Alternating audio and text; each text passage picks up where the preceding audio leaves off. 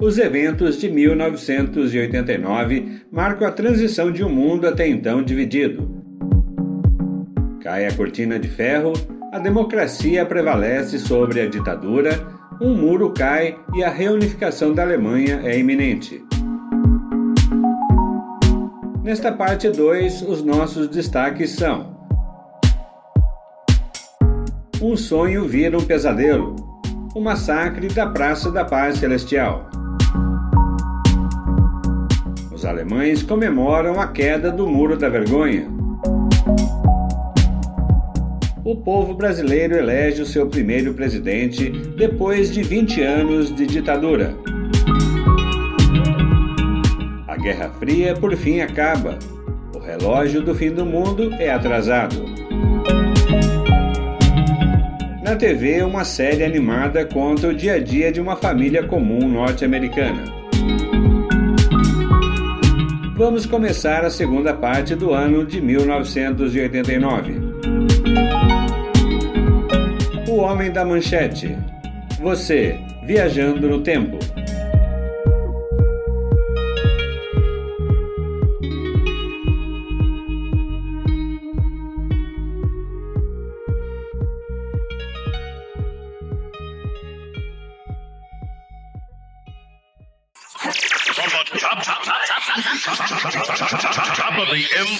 State Building. 97.1 WQHT New York. Hot 97. Uma noite para recordar na cidade que nunca dorme. Estamos ouvindo I Drove All Night pela rádio WQHT-FM ou Hot 97 transmitida desde o topo do Empire State em New York City, The City That Never Sleeps. Faixa do terceiro álbum de estúdio, A Night to Remember, de Cyndi Lauper. O disco está sendo lançado hoje, 9 de maio de 1989, pela Epic Records. Um álbum que será lembrado como A Night to Forget, uma brincadeira que fará a própria cantora por causa das críticas que vai receber. A vendagem também não será muito boa, pelo menos não nos próximos dois meses. Mas calma, com este single que ouvimos, mais a canção título e as faixas Like a Cat e Unconditional Love, o álbum vai logo se tornar um sucesso e até novembro deste ano terá vendido 1,3 milhão de cópias em todo o mundo. A canção I Drove All Night já é conhecida desde 87, lançada por Roy Orbison, morto no ano passado. Esta versão agora é protagonizada por uma mulher, que semelhante ao videoclipe do cantor, Cyndi Lauper é quem assume o volante do carro, ela quer uma mulher no controle. I Drove All Night é literalmente o carro-chefe do álbum, chegando ao sexto lugar na Billboard Hot 100 e o álbum vai ser certificado platina na Austrália e Reino Unido e ouro na Alemanha, Itália e aqui nos Estados Unidos. Seu videoclipe será um dos mais exibidos ao longo do ano pela MTV. Estamos no centésimo terceiro andar do Empire State Building, no Top Deck. A vista daqui é literalmente de tirar o fôlego.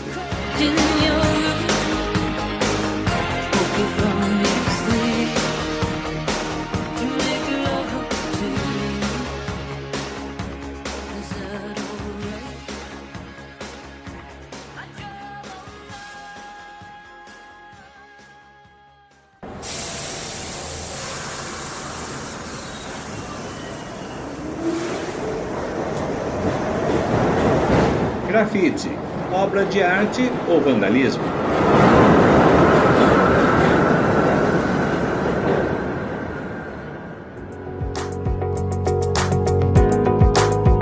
Ainda em New York, estamos diante do último vagão do metrô coberto de grafite. Hoje é o seu último dia de operação, de modo que 12 de maio de 1989 é a data de sua retirada de circulação. Movimento underground do grafite ganhou forma no começo da década passada. Um de seus defensores foi o escritor Norman Mailer, que via esses desenhos como uma forma vibrante de arte urbana. Contudo, em muitos casos, o grafite é considerado vandalismo, pois é associado ao crime e à cultura de rua violenta, os grafiteiros são membros de gangues rivais. O metrô nova-iorquino virou como que uma tela em branco, onde os grafiteiros imprimiam a sua arte moda que se espalhou por grandes cidades como Miami, Los Angeles, chegando à Europa, o México e Ásia. Depois que todos os carros do metrô foram cobertos de tinta, e essa prática parecia mais um sistema sem lei, a cidade começou a impor multas pesadas, proibindo a venda de tinta spray para menores, construindo cercas de arame farpado ao redor dos pátios dos trens. Os vândalos, agora chamados de pichadores, persistiam e, quando não tinham acesso aos trens, passaram a pichar prédios. Em 1984, a autoridade de trânsito começou a limpar os carros, assim que eram vandalizados, para que os pichadores nunca pudessem admirar o seu trabalho. Os limpadores estavam estacionados nos pátios no final da linha do trem. Passados cinco anos, toda a frota de 6.245 carros está agora livre de pichações.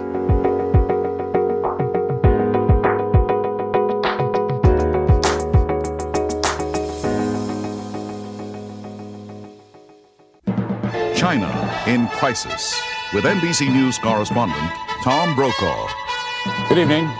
We all knew it couldn't go on forever, but no one thought it would come to this a brutal massacre of Chinese students and other protesters of the Chinese army.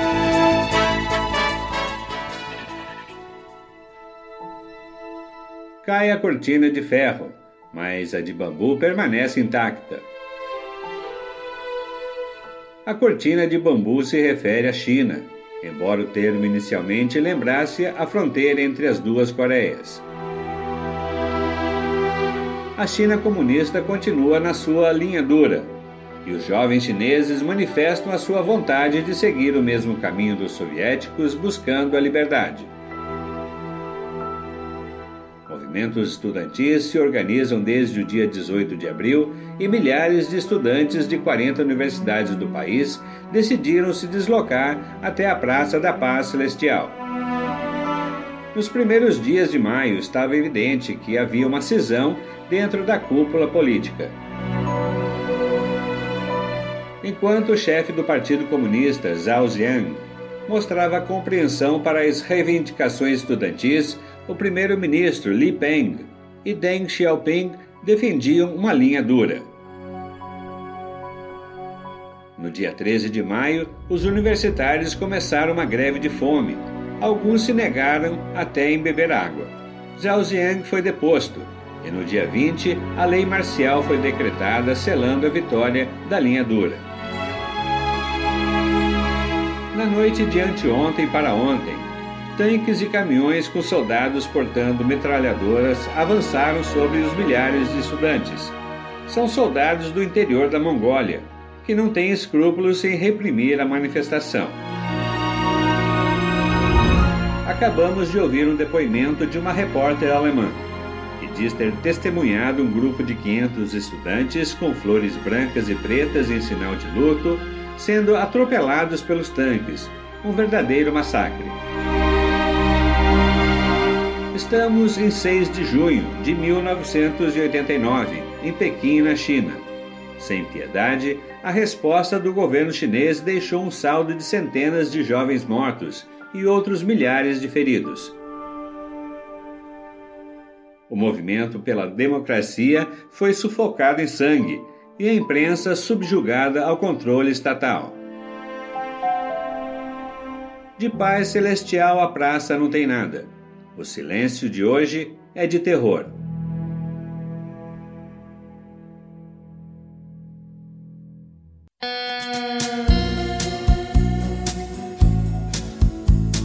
Um jogo perverso num mundo em forma de coração falamos do single Wicked Game, faixa do álbum Heart Shaped World, que é o terceiro de estúdio de Chris Isaac. Cantor, compositor e guitarrista americano conhecido pelo seu estilo revivalista rockabilly com amplo alcance de voz, Chris Isaac será reconhecido mundialmente por esta sua canção assinatura.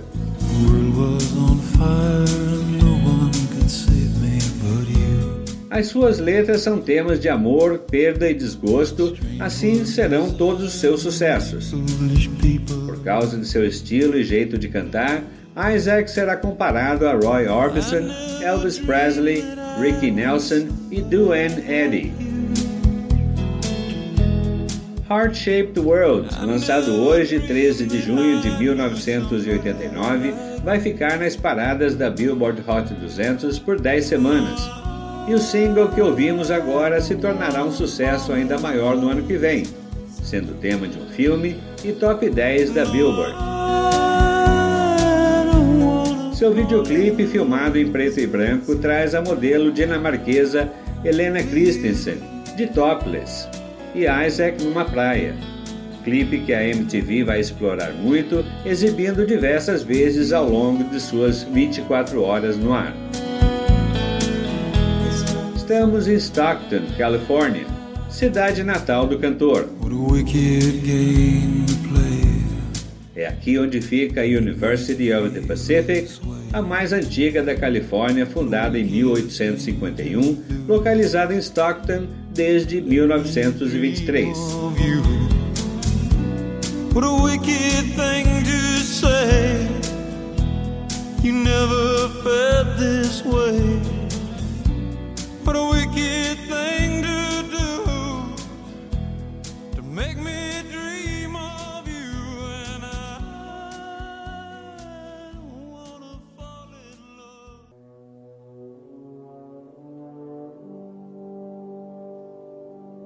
O Homem Morcego sai dos quadrinhos para as telas do cinema.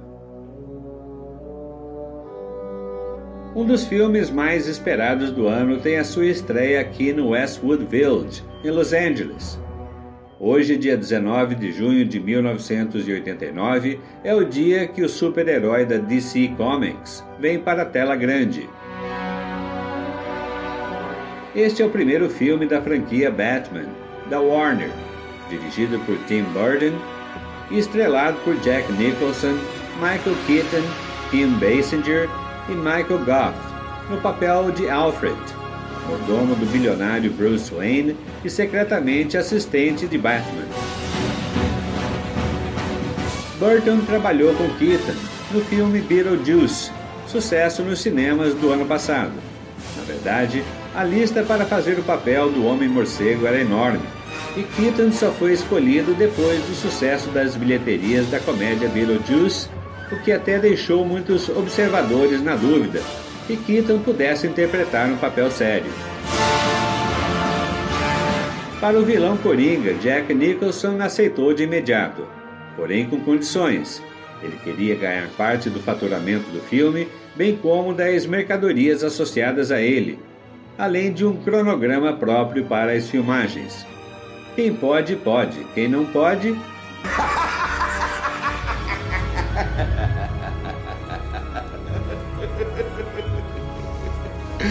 I'm glad you did.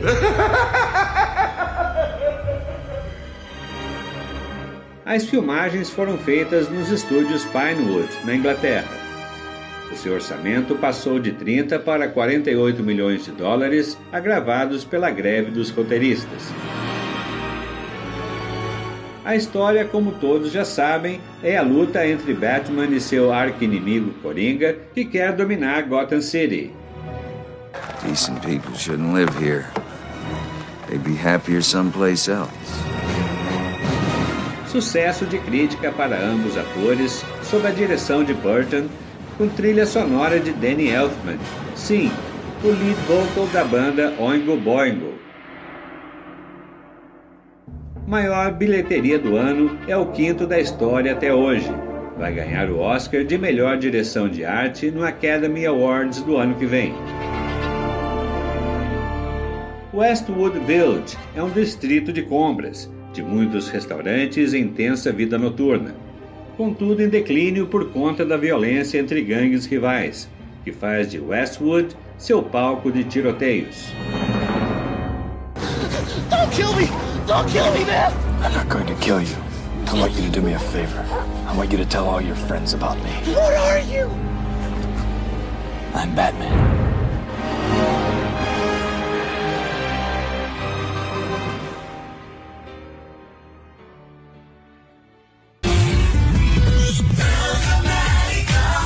CYD 467, Rádio Transamérica, Rio de Janeiro. Rio de Janeiro. 101,3.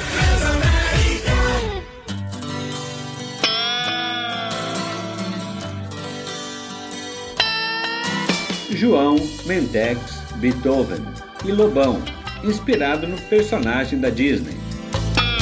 A cidade enlouquece, sonhos tortos. Na verdade, nada é Depois de muitos apelidos na escola, João Luiz Verdenberg Filho é Lobão. De acordo com ele mesmo, numa entrevista com João Gordo em 2009, ele revela o porquê de Lobão. Ele frequentemente ia à escola usando macacão surrado, uma única alça, igual ao personagem da Disney. Pelo menos essa noite não.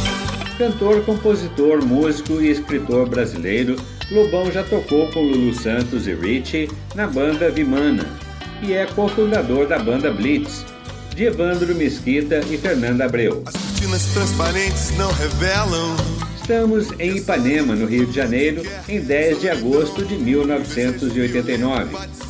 Escutamos a Rádio Transamérica que toca o seu mais recente sucesso, Essa Noite Não, balada que é faixa do seu quinto álbum, Sob o Sol de Parador. Lançar o álbum não foi nada fácil. Em meio a problemas com a justiça, acusado de posse de drogas em 87. Sem poder sair do país, ele precisava encontrar-se com Liminha, em Los Angeles, para a produção do novo disco. Depois de um show em Caxias do Sul, ele seguiu de carro até a capital portenha e de Buenos Aires pegou um voo para os Estados Unidos. Essa noite não vai ser uma das faixas mais tocadas do ano, especialmente a partir de setembro, quando fará parte da trilha sonora da novela global Top Model. A praia de Ipanema tem esta areia fina, águas cristalinas com calçadão em toda a orla. Essa noite não. Estamos no final de tarde, nesta quinta-feira, de 25 graus. Essa noite não. Oh, oh.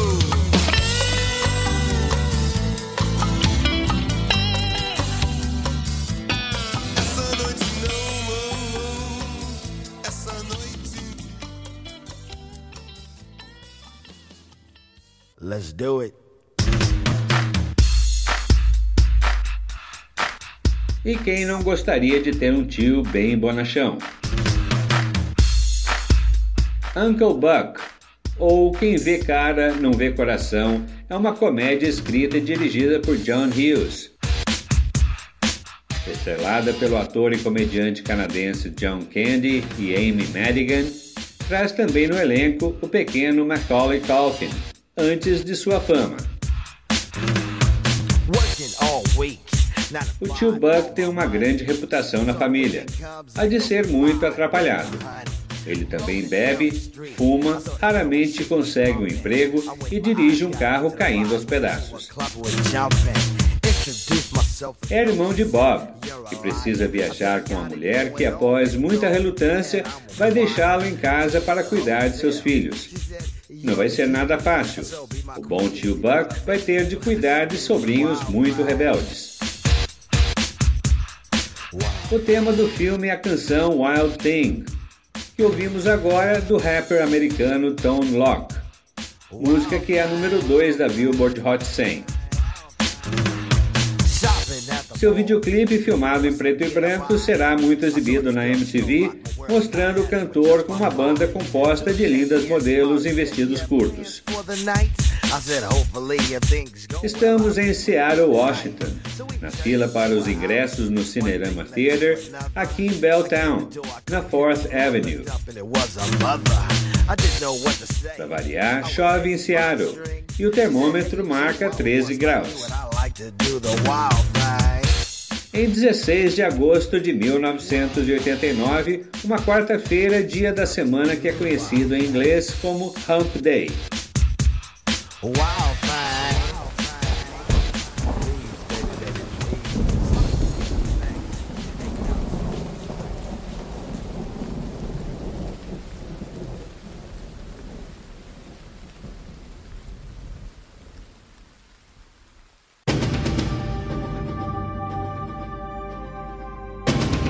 A NBC lança o seriado que será o mais assistido de todos os tempos.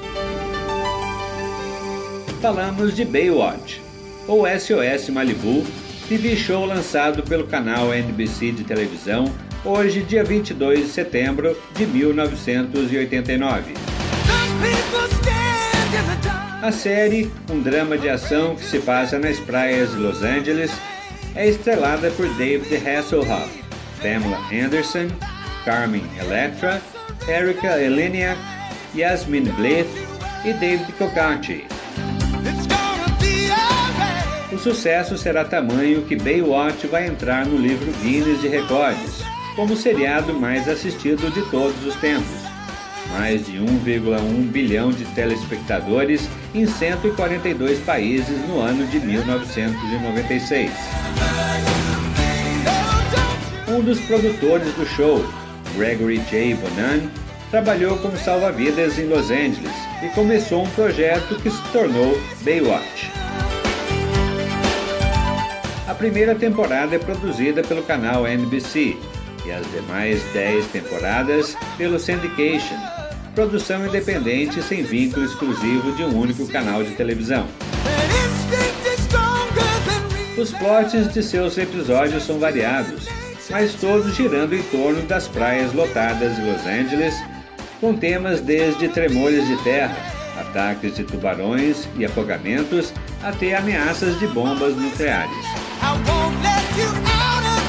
A marca registrada da série são as cenas em slow motion dos corpos dos salva-vidas quando saem correndo para salvar vidas. Afinal de contas, esses heróis têm corpos sarados, e mulheres com corpos muito atraentes. Ouvimos I'll Be Ready, de Jimmy Jameson, tema de SOS Malibu. And now, your summer begins.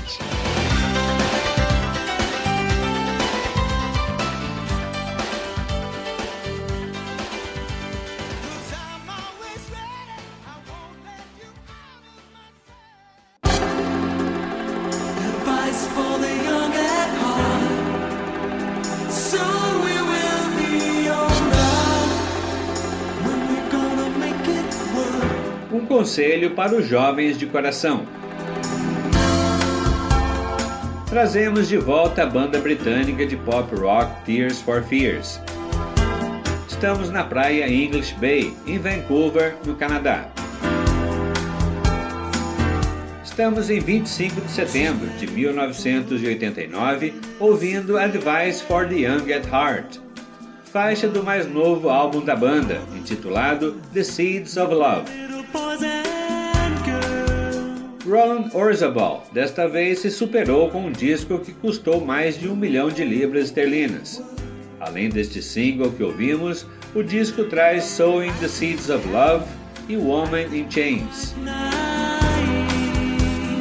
O LP será um sucesso internacional, entrando no UK Albums Chart em primeiro lugar, também alcançando o top 10 no Canadá certificado ouro ou platina no Reino Unido, Estados Unidos, França, Alemanha, Canadá e Holanda. Apesar de seu sucesso, tensões pessoais durante as gravações levaram os principais membros da banda, a dupla Orzabal e Kurt Smith, a se separarem. Inclusive, Advice for the Young at Heart é a única faixa cantada por Smith mas eles vão se juntar novamente no começo dos anos 2000. Destaque para o videoclipe que mostra cenas de um casamento intercaladas com as da banda, mostrando o lead vocal Kurt Smith usando uma camisa florida e Orza Ball com chapéu Panamá, tocando a sua guitarra e fazendo backing vocals. Filmado na Flórida, um sucesso na MTV.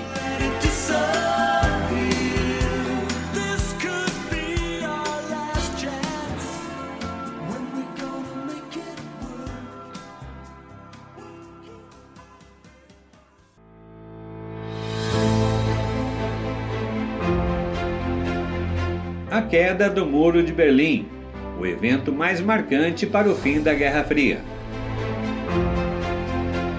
Conhecido como Muro da Vergonha, sua derrubada aconteceu na virada de ontem, dia 9 para hoje, dia 10 de novembro de 1989.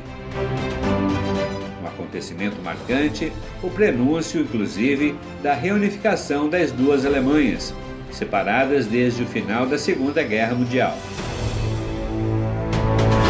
Produto da Guerra Fria como proteção antifascista, esta barreira física construída em torno da Berlim Ocidental, cidade que fica dentro da Alemanha Oriental, o muro ruiu por conta desse enfraquecimento político e ideológico que dividia o país.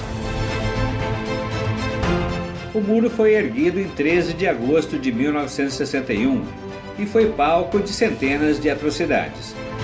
Seu contexto histórico é de um país falido, estagnado, autoritário que não achava mais espaço para as divergências políticas, e da Stasi, a polícia secreta e de inteligência da Alemanha Oriental. Tudo começou muito rapidamente, inclusive por conta de um anúncio feito por engano pelo porta-voz do Partido Socialista Unificado da Alemanha sobre a abertura das fronteiras. Isso foi estupim para que ele fosse derrubado. Ouça agora um trecho da reportagem do programa ABC News. The East German media chief in the Communist Party said a short while ago that anyone who wants to leave East Germany and go anywhere in the world is free to do so. This special report came to you from ABC News. Falta pouco para toda a União Soviética colapsar e para a reunificação da Alemanha.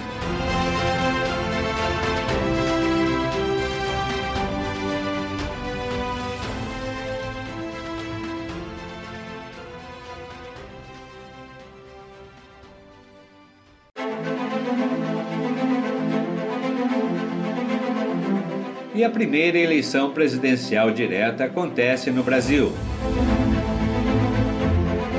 O mundo está mudando e o Brasil sente o gosto da liberdade desde o fim da ditadura militar. Estamos em São Paulo, em 15 de novembro de 1989, uma quarta-feira de esperança para o povo brasileiro que ansiosamente vai aguardar o resultado das urnas. São 22 candidatos a presidente. Destacamos os mais cotados para ganhar o cargo depois de mais de 20 anos de espera. O liberal Fernando Collor de Mello, o sindicalista Luiz Inácio Lula da Silva, o trabalhista Leonel Brizola, o social-democrata Mário Covas e o conservador Paulo Salim Maluf mas o resultado final das urnas não será o suficiente para que um presidente seja eleito de imediato. Fernando Collor de Mello vai obter 30,48% dos votos válidos contra 17,19% do segundo colocado, o sindicalista Lula. No segundo turno, no domingo de 17 de dezembro, os brasileiros voltam às urnas para decidir entre os dois candidatos e o resultado será 53,03% dos votos válidos para Collor contra 46,97% dos de Lula. Ao todo, pouco mais de 66 milhões de brasileiros exercem o seu direito de voto depois de tanto tempo. O Brasil vai ter agora o seu 32º presidente, o mais jovem da história do país Fernando Collor de Mello, de 40 anos, é carioca, radicado em Maceió, onde foi prefeito, deputado federal e governador do estado de Alagoas.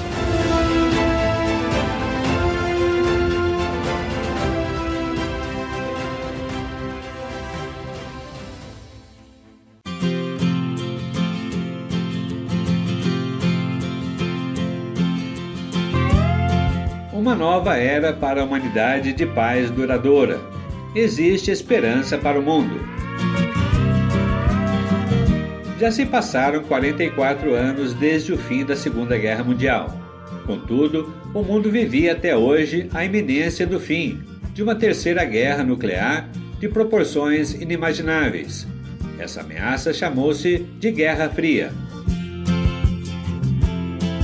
Estamos em 4 de dezembro de 1989 e a notícia é que o Natal será de paz e harmonia para o mundo.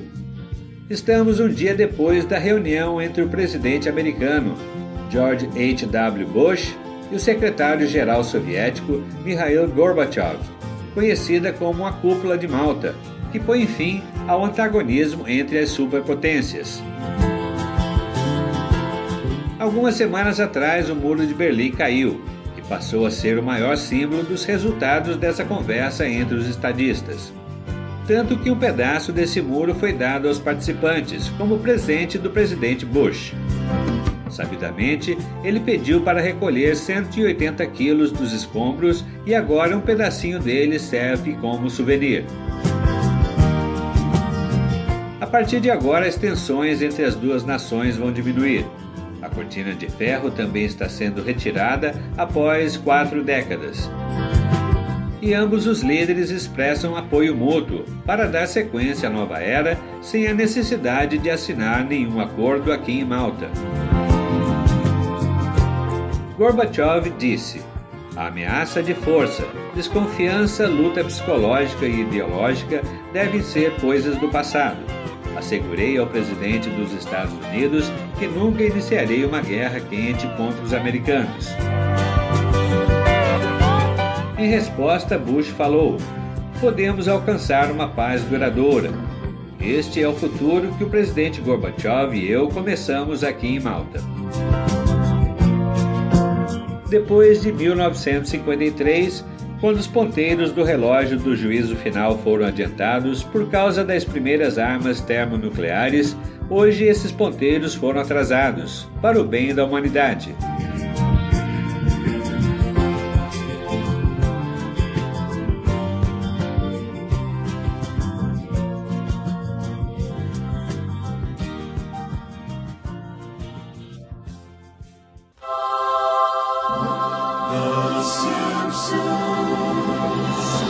A típica família americana é satirizada na mais animada série de TV.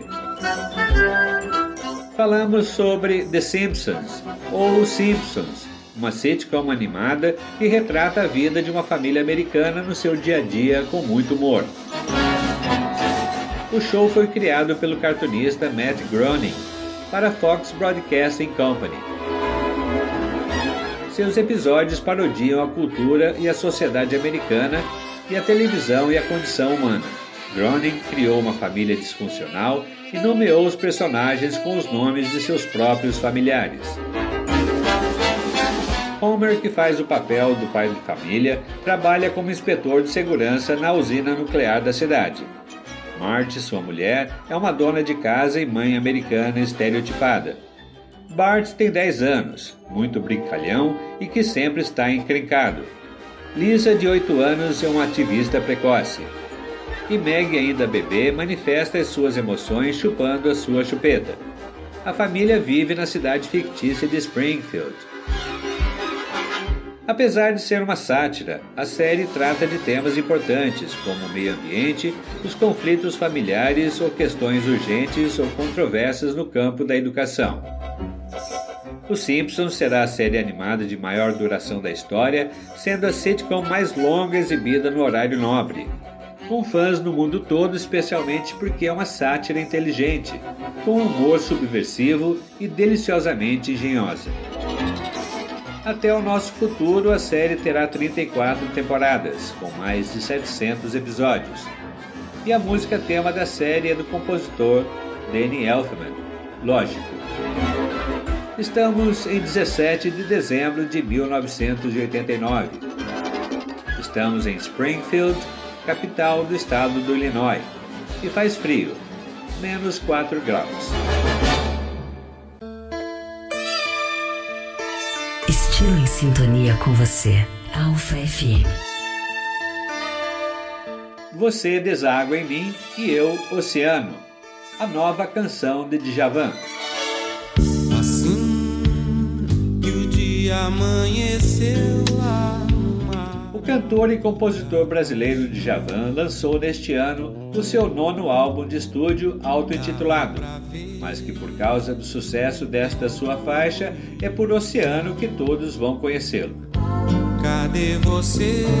Segundo críticos, Oceano é considerada a canção perfeita. Uma balada de amor com um forte clima espanhol, com o solo do violonista flamenco Paco de Lucia. De não que as demais faixas do álbum não sejam boas. Você ainda tem Corisco, Vida Real, Você Bem Sabe, entre outras. Um álbum que ganhou 4.5 de 5 estrelas da All Music. Oceano, um dos maiores sucessos do cantor, de sua carreira na MPB, faz parte da trilha sonora da novela Top Model, que teve a sua estreia em setembro passado e é a música brasileira mais tocada nas rádios deste ano. Estamos em 26 de dezembro de 1989, fechando a década de 80. Ouvimos a Alfa FM, aqui no Ponto Chique, no Lago do Paissandu, em São Paulo. Fundado em 1922 por Odílio Cecchini, o bar é famoso pelo Bauru. O sanduíche foi criado em 1937 pelo radialista Casimiro Pinto Neto, bem neste bar, em homenagem à sua cidade natal no interior paulista. Noite estrelada e quente em Sampa, 26 graus.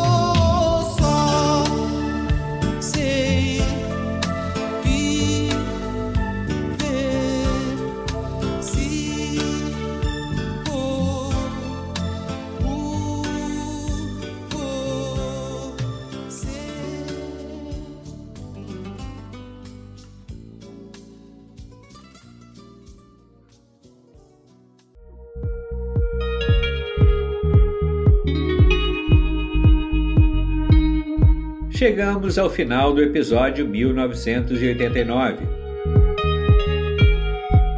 Testemunhamos o fim da Guerra Fria e a queda do Muro de Berlim. O Japão agora tem um novo imperador e o Brasil um novo presidente. A nova temporada vem aí, e no próximo episódio os russos vão ganhar a primeira loja de fast food americano e vão poder ir à missa na Praça Vermelha. Nelson Mandela vai deixar a prisão, um garotinho vai ser esquecido em casa e virar alvo de bandidos. Ou será o contrário? Ansioso por saber o que aconteceu na década de 90? Não saia daí. Encontre uma posição confortável, coloque os seus fones de ouvido e prepare-se para mais aventuras cheias de conhecimento com trilha sonora inesquecível. O Homem da Manchete. Você, viajando no tempo.